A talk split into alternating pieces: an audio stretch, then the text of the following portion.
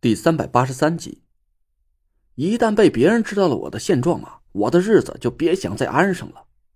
虽然那若兰告诉我，熊云和熊雷这两个最大的对手都已经不存在了，但我还是隐隐有点担心。唐果儿也是个法力不容小觑的劲敌，一旦让他知道了我现在法力全失，那他还不当场把我按在地上摩擦个痛快啊！再者说了，风水师这个圈子很小。我每接一个活就等于是抢着其他所有同行的饭碗，所以我肯定在无意中得罪过很多人，只是当时我身怀法力，他们不敢对我下手罢了。甚至在中州五魁的这些人里，都有可能会有看我不顺眼的，尤其是夏风和颜柳这俩人的脑子可不是正常人的逻辑，一旦遇到他们发疯的时候，那估计也不会给我留什么情面。要是让他们知道了，我现在变成了 Hello Kitty，估计每天得有不下几十人排着队等着撸我。我想来想去啊，决定了一件事我得迅速学个不用太多法力就可以防身的技能，来保护我这条小命了。不然每天我就只能把自己挂在田慧文的裤腰带上，一步也不敢离开。我现在手上有一枚融合之后的五魁令，这很可能会是一个隐藏的超级法宝，但我不会用啊。我曾经尝试着在调动法力的时候旋转了几下手指上的五魁令，但我却发现了一个令人沮丧的事实：这五魁令它一点反应都没有。这不像是以前啊，在我运用不同门派法术的时候，相应的那五枚五魁令啊就会发出光芒，让我的法力属性发生变化。现在这枚五魁令直接变成了一个土的掉渣的大戒指，而且我只能把它戴在大拇指上。因为圈口实在是太大了，我就像是一个前清遗老一样，随时都要翘着大拇指，把那枚硕大的扳指亮出来，四处炫耀。但招来的却只是一片鄙夷的目光。遗老至少是带个翡翠扳指吧，我这个连我自己都不知道是什么材质的。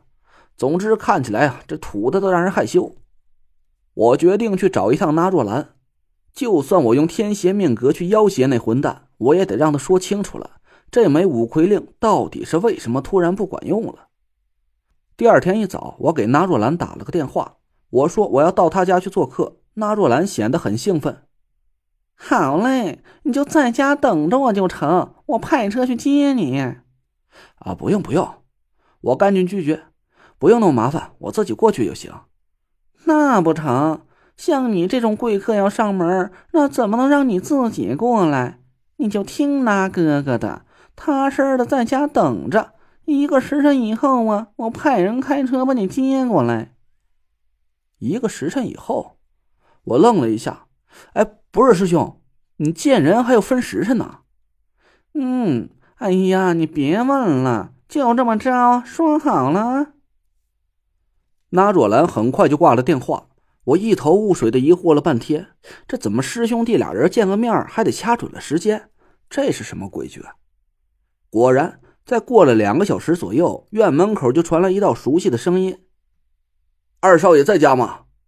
我探头一看，正是纳若兰的那个贴身保镖，好像名字是叫德福。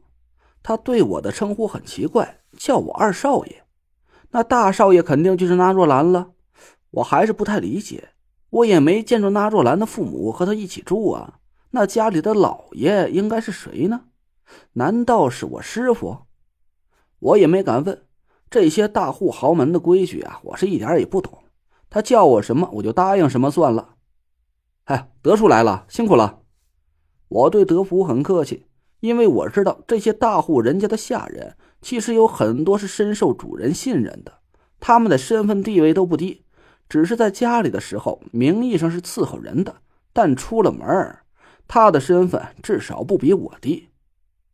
就像是吴桐家的保姆刘妈一样，那老娘们敢把我跟田慧文当三孙子训斥，她的身份地位可想而知。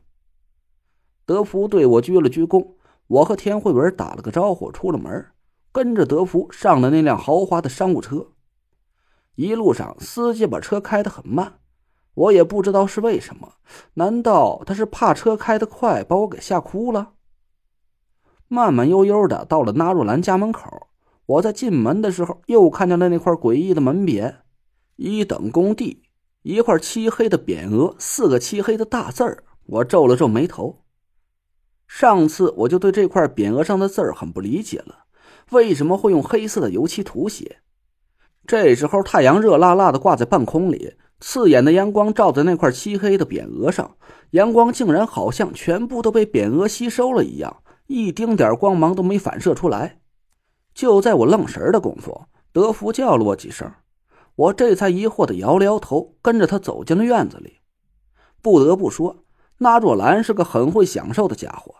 上次我来到他家里，深更半夜的，没看清楚他家里到底是有多少人。这次我可算知道了，这家伙到底有多少个人伺候着了。